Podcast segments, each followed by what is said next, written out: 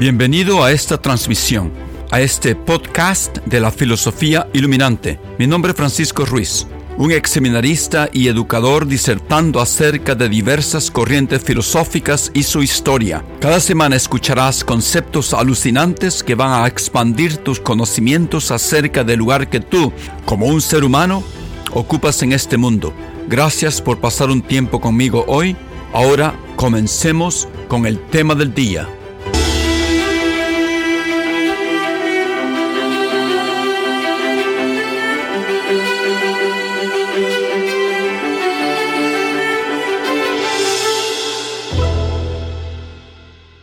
Buenos días, buenas tardes, buenas noches. Este es eh, Francisco Ruiz, hablando con ustedes de nuevo desde Boston, Massachusetts. Antes de continuar con las diferentes maneras que nosotros usamos para adquirir conocimientos, verdaderos o no, voy a hacer un interludio, una pausa, para tratar otros asuntos acerca de la naturaleza de este canal, de mi canal, la filosofía iluminante.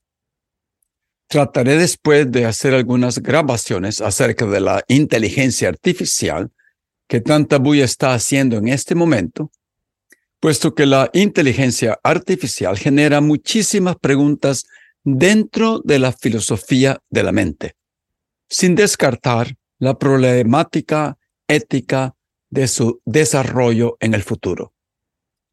Después de esta cortina, de esta pausa, seguiré con la epistemología y trataremos la corriente llamada empirismo. Esta grabación es una pausa en la búsqueda de una definición satisfactoria del concepto del ser humano, para delinear y hacer explícito mi propio encuadramiento, no sé si se puede decir así, eh, quiero decir, mi modelo conceptual básico que describe los fundamentos, que escribe los eh, fundamentos intelectuales de mis pensamientos. Hoy explícitamente quiero comunicarles mi postura. Lo he hecho en los últimos 50 videos, grabaciones que he hecho implícitamente. Pero mi postura personal, en realidad trato de seguir un modelo de pensar, un grupo de normas, una postura intelectual, para poder entender el mundo que me rodea, a los demás, para poder entender mi entorno. O voy a describir las normas que trato de seguir.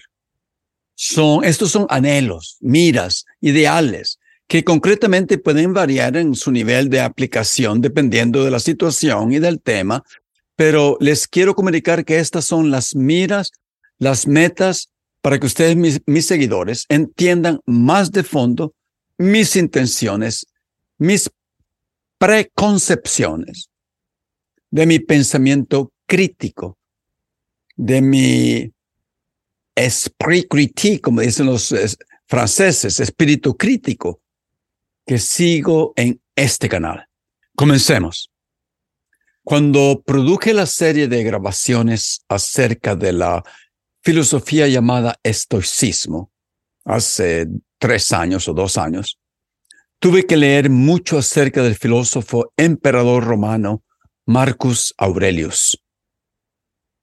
Tuve que leer especialmente sus meditaciones, uno de sus aforismos dentro de estas meditaciones que me llamó mucho la atención es este. Él escribió, todo lo que escuchamos es una opinión, no un hecho. Todo lo que vemos es una perspectiva, no la verdad. Para yo poder encontrar una aproximación a la concordancia entre mis ideas, y la realidad. O sea, en otras palabras, una aproximación cercana a la verdad de las cosas, eh, a la verdad ontológica, como le llaman los filósofos del mundo, estoy siguiendo unos puntos cardinales que definen de alguna manera mi propósito de llegar a ser un pensador crítico. Esto es lo que yo apunto. Yo apunto a desarrollarme como un pensador de mente abierta, racional y objetivo, que analiza un tema o idea antes de formar y expresar mis propios pensamientos y asumir mis posiciones. Esto quiere decir que he decidido no albergar verdades absolutas, porque yo creo que no hay verdades absolutas. Todo conocimiento proclamado como verdadero, siempre yo lo tomo con un, elemento de duda, lo tomo como tentativamente cierto, sujeto siempre a cambiar en cualquier momento, a ser modificado cuando aparece nueva información o refutaciones válidas. Tengo que mencionar aquí que algunos, no todos, de mis amigos intelectuales y académicos aquí en Boston, en Europa, en Latinoamérica, algunos tienden a expresar sus opiniones con mucho énfasis y una fuerza dominante, dando a entender a sus interlocutores que han encontrado la verdad absoluta. Y entre más enfáticas se promulgan sus convicciones, interpretaciones y deducciones, más peligro yo encuentro de que estén equivocados.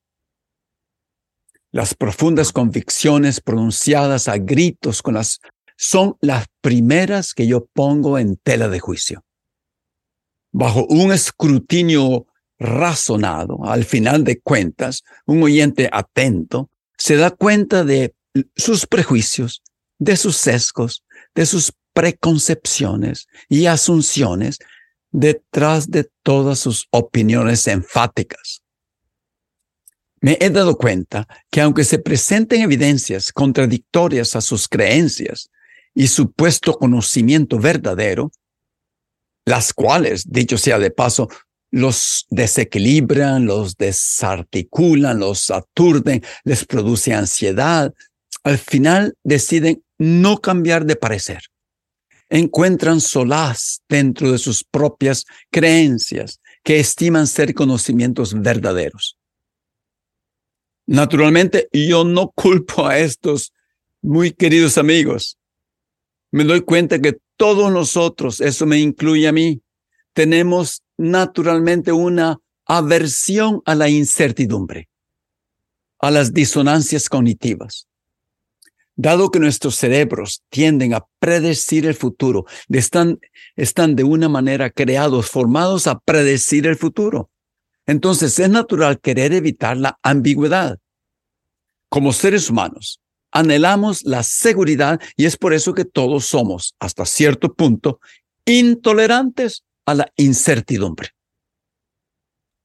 Nosotros juzgamos que es mejor estar ciertos seguros en una posición ideológica, salpicada y tal vez corroborada con eslóganes ideológicos, que dudar de ella. Pero hay que aceptar que no podemos andar dudando de todo, por supuesto, nos volviéramos completamente locos. Y también es imposible.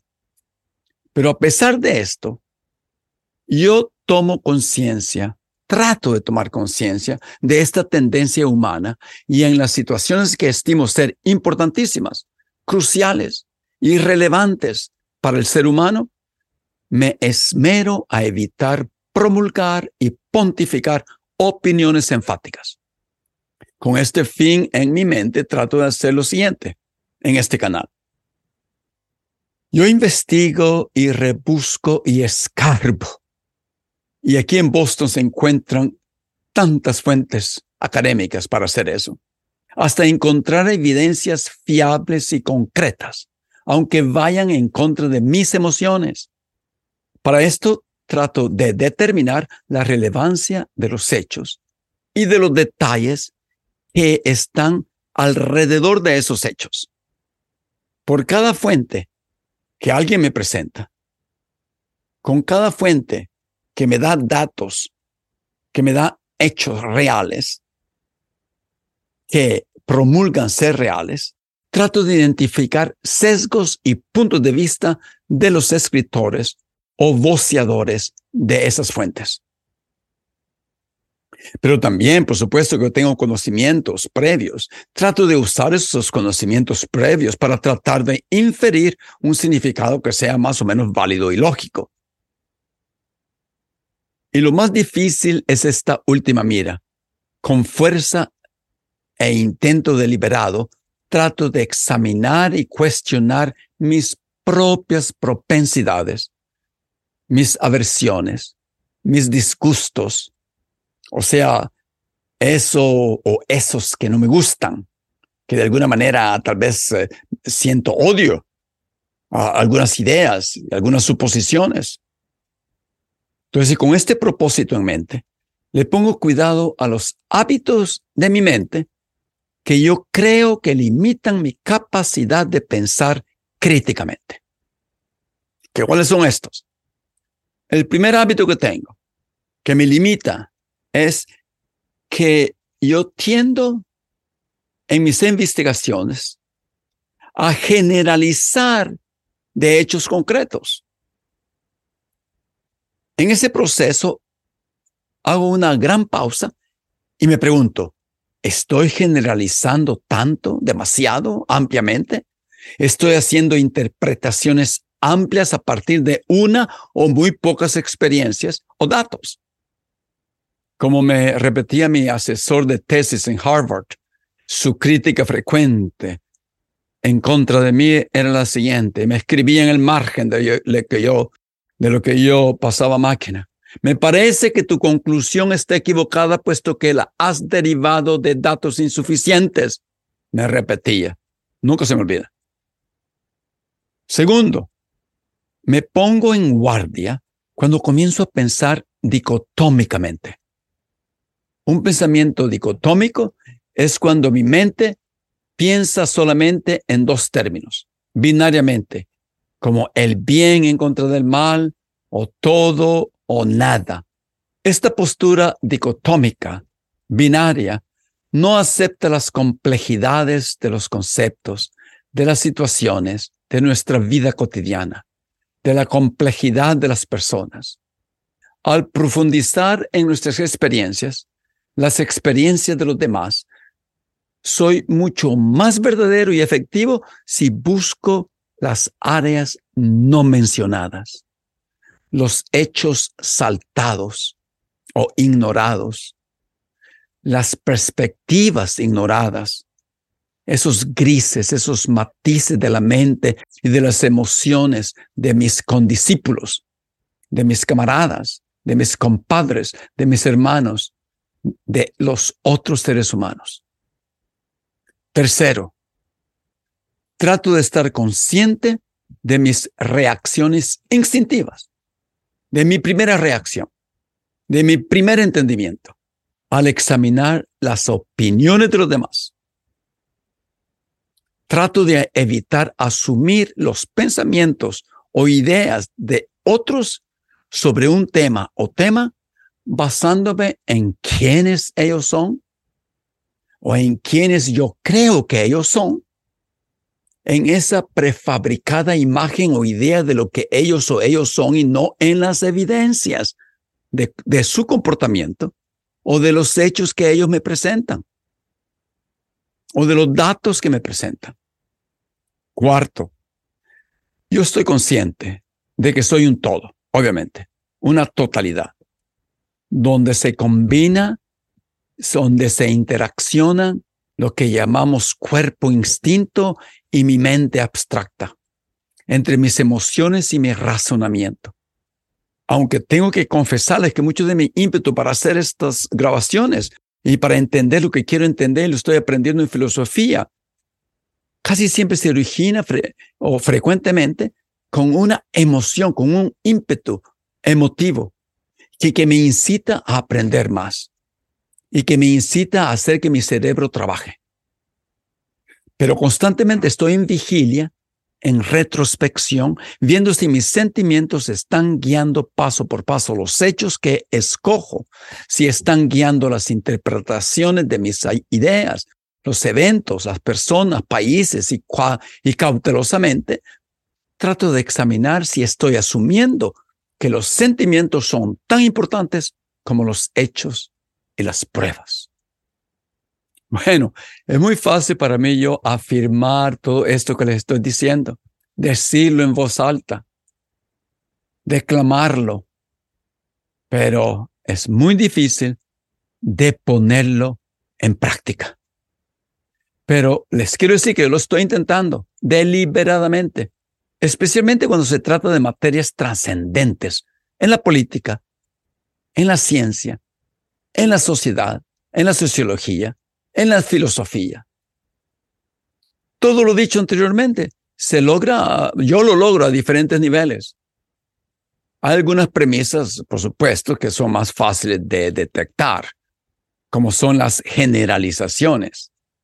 Eso lo detecto a cada momento de mi vida, hasta con mis amigos académicos de alto rango. Cuando yo lo hago es porque me dejo llevar por mis emociones llenas de prejuicios, ya sean estos fundados por un disgusto generalizado contra algunas ideas, contra algunas personas, que algunas veces ni entiendo por qué, o en contra de algunas posiciones políticas, en tal vez eh, imágenes de un grupo étnico. es muy difícil luchar contra estos prejuicios y sesgos explícitos o escondidos, pero trato con fuerzas. Lo mismo puedo decir acerca de la dicotomía absoluta de esto es lo bueno y eso es lo malo, esto es lo correcto y verdadero, eso es incorrecto y falso. esa postura binaria es fácil de detectar en el discurso de los otros, pero difícil de tomar conciencia cuando yo lo estoy haciendo. Concerniente a la formulación de conceptos, opiniones, basadas en evidencia, tengo que decir lo siguiente. Porque cada, uno de nosotros, cuando formulamos una opinión, nos estamos basando en un tipo de evidencia. Tengo que decir esto, que cada uno de nosotros vive dentro de una burbuja global, dentro de una esfera global que la podríamos llamar nuestra cultura, en donde nos desenvolvemos diariamente.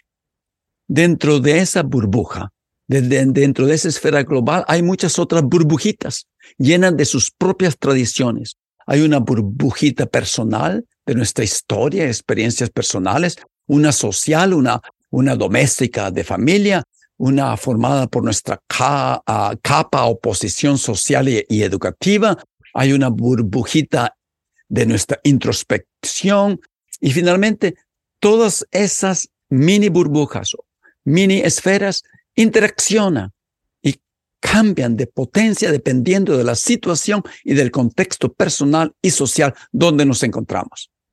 Todas esas esferas tienen una influencia poderosa en la formación de nuestras ideas, nuestra conducta, nuestras opiniones y fundamentalmente una influencia poderosa y perniciosa en nuestros sesgos y prejuicios.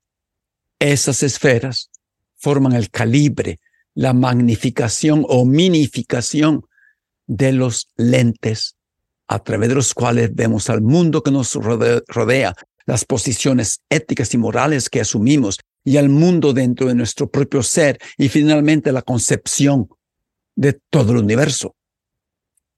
Pero aquí viene el detalle. No es muy palpable, pero sutilmente nuestros lentes mentales están ensuciados con nuestros sesgos, nuestros prejuicios, nuestras asunciones creadas por esas esferas dentro de esas burbujitas. La otra limitación de la manera como percibimos al mundo viene del tipo de evidencias que están disponibles dentro de esas burbujas, las evidencias que se presentan, que se presentan a nosotros. El tipo de evidencias para formular, ideas claras y distintas, para acercarnos más a la verdad, que están disponibles fácilmente dentro de la esfera global de nuestra cultura y las otras mini esferas ya mencionadas ya están contaminadas por nuestra mera situación limitada y por nuestros lentes sucios de los ya formados sesgos y endurecidos prejuicios. Algunas veces que escucho opiniones de algunos de mis amigos, muy académicos, y se ve claro que sus opiniones surgen sin que ellos se den cuenta de sus experiencias limitadas dentro de su contexto personal, social, de pequeña comunidad, pequeño barrio y pueblo o colonia o ciudad o ciudad donde viven. En el momento que ellos o yo decido escoger un grupo de evidencias, ese grupo ya está autoseleccionado. Bueno, eh, eh, quiero estar claro que aquí no estoy hablando de académicos o políticos deshonestos, charlatanes, populistas, que hay muchos de esos que a propósito deliberadamente escogen o inventan las evidencias, inventan los hechos para mejorar su posición. No, aquí estoy hablando de una persona decente que busca la verdad sin ninguna agenda escondida, o sea, un filósofo. Si yo colecto evidencias para poder corroborar las evidencias preliminares de mi esfera, yo tengo que romper todas mis esferitas pequeñas, todas mis burbujitas, y tengo que saltar e introducirme a otras esferitas para ver qué clase de evidencias están siendo disponibles, presentadas ahí, y así tener una mejor vista del panorama, tener una mejor vista de la realidad. Ahí está el problema central mío, algunas veces, algunos de mis amigos académicos. Algunos no tienen el tiempo o su ambiente social y cultural es muy rutinario y homogéneo, limitado, sin diversidad étnica, lingüística y principalmente sin diversidad de opiniones y perspectivas mentales, o les da mucho disgusto e inconfortabilidad el romper sus propias esferas, o porque ya creen que están iluminados y que ya han encontrado la verdadera verdad, como dicen en México. Eso es lo que me esfuerzo en este canal. Algunas veces lo logro, otras veces no. Romper todas esas esferas en las que yo me encuentro, en las que yo me veo sumergido actualmente viviendo en el ambiente de altísimo nivel académico en Boston, la esfera de mi tradicional cultura latinoamericana, que la llevo dentro de mí, la esfera de mi eh, personal como una formación de, de seminarista, como ex seminarista, la esfera de profesor académico que soy en este momento, la esfera de un nivel de riqueza y abundancia, como encuentro que todo lo que es importante y relevante a los seres humanos, como por ejemplo, ¿qué somos? ¿Dónde estamos? ¿Y a dónde vamos como especie? Está en constante debate al final de tanto pensamiento esmerado y crítico, tengo que llegar a un momento cuando tengo que tomar una posición intelectual, una postura, un comportamiento. Pero intento estar siempre consciente que es un tanteo, un ensayo, una prueba, una tentativa sujeta a cambiar. Bueno, Quiero hacer un ejercicio con ustedes en estos momentos. Contéstense a ustedes mismos las siguientes preguntas. Y aquí vamos a terminar. ¿Cuándo fue la última vez que ustedes establecieron una conversación honesta y calmada, cubriendo tópicos trascendentales cara a cara, de igual a igual, con alguna de las siguientes personas? Una de diferente religión, una de diferente partido político, una de diferente cultura exótica, una de diferente país, una de extrema riqueza, otra de extrema pobreza, otra de un diferente idioma, de diferente raza, de diferente grupo étnico, de diferente posición social. Bueno, espero sus contestaciones. Aquí vamos a terminar y al próximo grabación voy a poner un ejemplo para tal vez clarificar o poder aplicar este modelo. Buenas noches y espero verlos pronto. Adiós. Gracias por haber escuchado mi grabación que produzco para contribuir al desarrollo humano de mis oyentes. Si te ha gustado, compártela con tus amigos y familia. Sugerencias de cómo mejorarla son bienvenidas En los próximos episodios continuaremos discutiendo grandes ideas filosóficas que nos hacen reexaminar nuestras vidas y nuestro rol en este mundo. Hasta la próxima y que tengas un buen día.